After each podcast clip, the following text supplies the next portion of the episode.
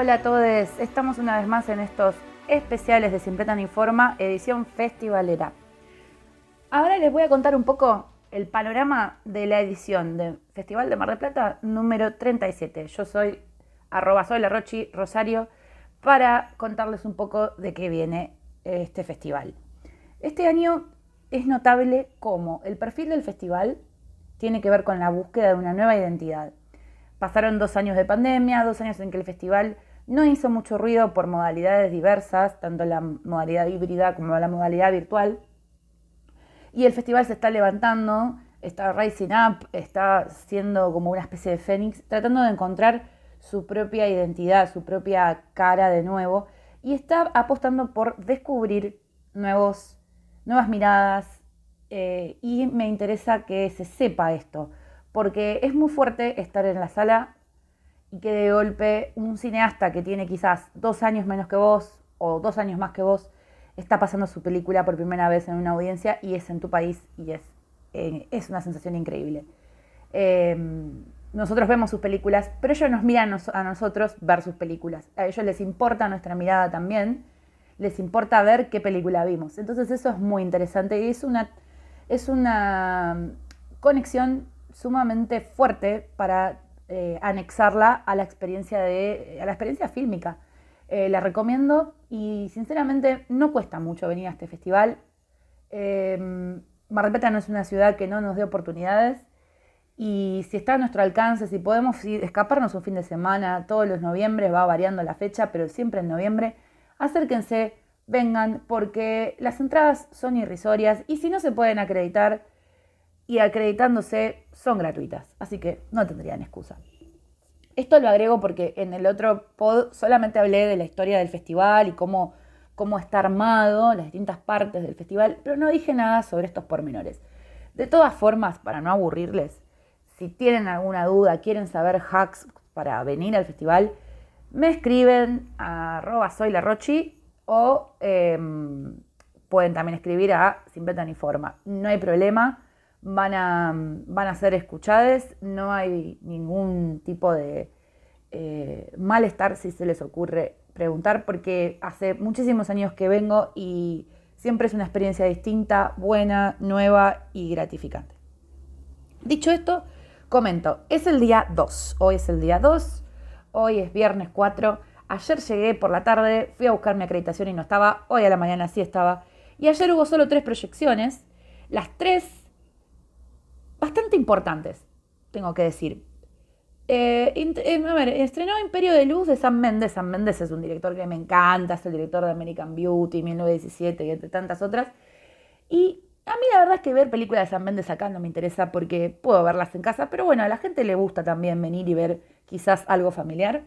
Y se proyectó Asbestas, una película que vi hoy y me voló la cabeza. De Rodrigo Sorogoyen es un cineasta portugués, pero filmó esta vez en Galicia con actores franceses y gallegos.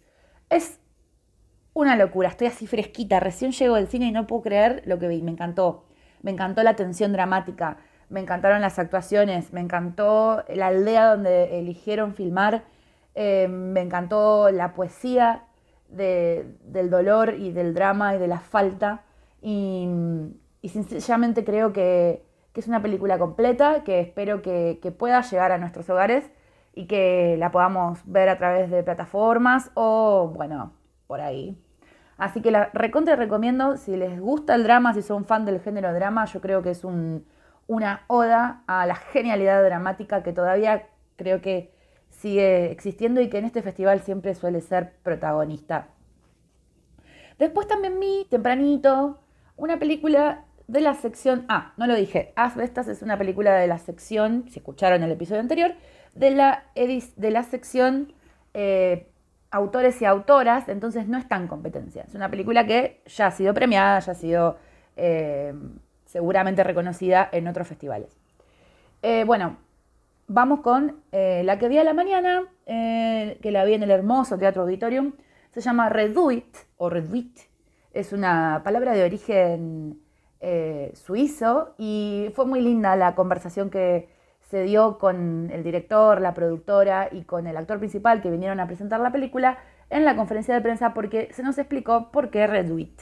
Es un poco largo de explicar, pero tiene que ver con la historia de la Segunda Guerra Mundial y la, un plan de reubicación que el gobierno les ofrecía a las personas en caso de que fueran invadidas por los alemanes, cosa que el director dijo nunca pasó porque finalmente Suiza nunca fue invadida.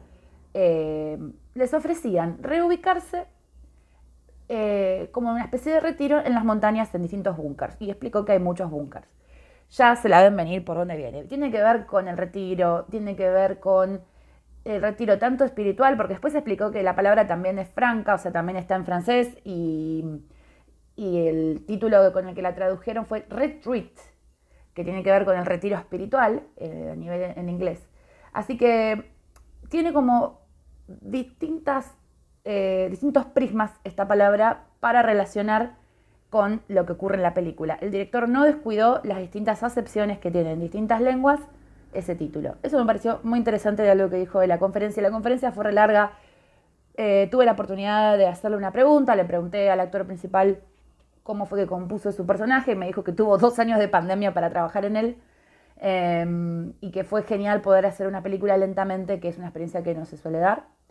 Y lo que tengo para decir sobre la película, no me gusta dar mucho la sinopsis porque es algo que lo pueden encontrar en Google, pero si les interesa tener una una visión sobre el aislamiento en la naturaleza voluntario, producto del el temor a que se acabe el mundo por las malas políticas ambientales, esta es su película, espero que se haya entendido.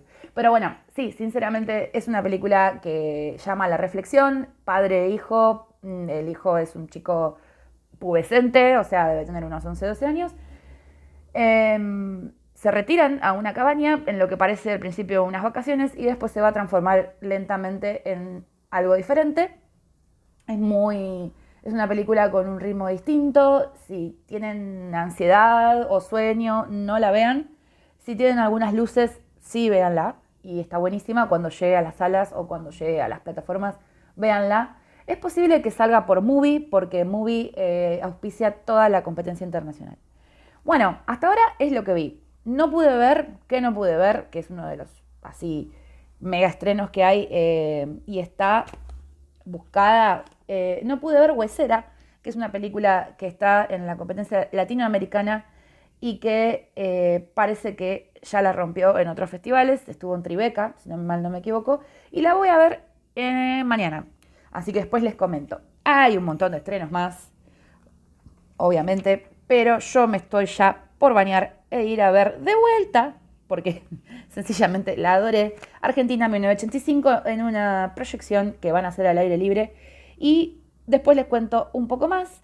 Eh, recuerden que si acceden a la web del festival pueden ver toda la programación y eh, les voy a seguir contando en estos días otras novedades. Ah, sí, postdata. La edición de este año, la 37, está dedicada enteramente en homenaje a Leonardo Fabio, que de eso hablaremos próximamente. Nos estamos oliendo. Vuelvan prontos.